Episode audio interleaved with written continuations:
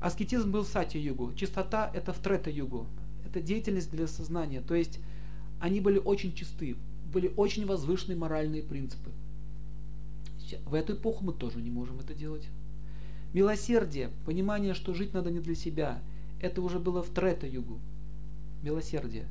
А в Кали-югу осталась только правдивость. Поэтому здесь так все борются за правду.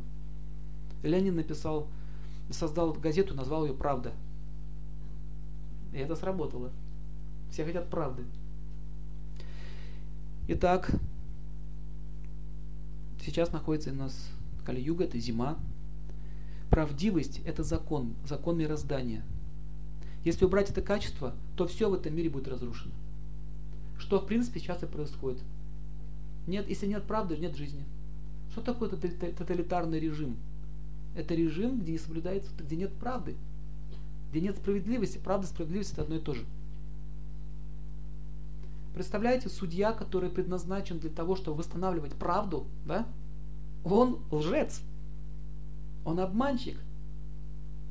Ему наплевать на эту правду, на справедливость. Он просто покупается и продается, как ему вздумается.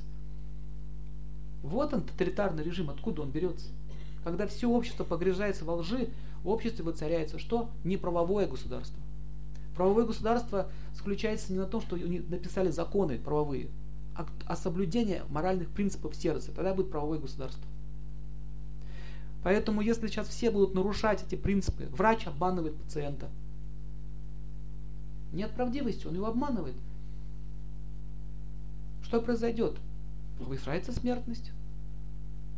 Все друг друга обманывают во всех сферах. Эти, как они называются, милиция обманывает своих граждан. Вместо того, чтобы защищать, они их оборовывают. И так далее.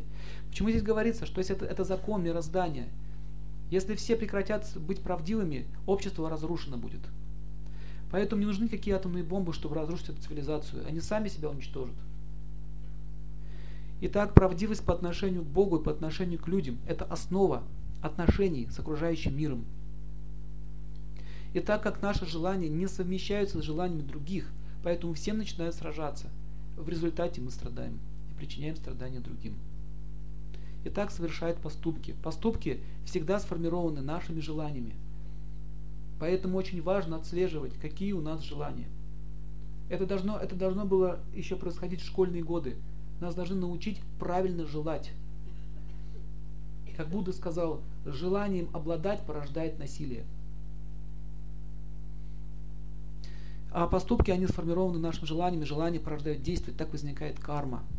Правдивость – это компас, который указывает на то, как действовать так, чтобы ко мне не шло страдание.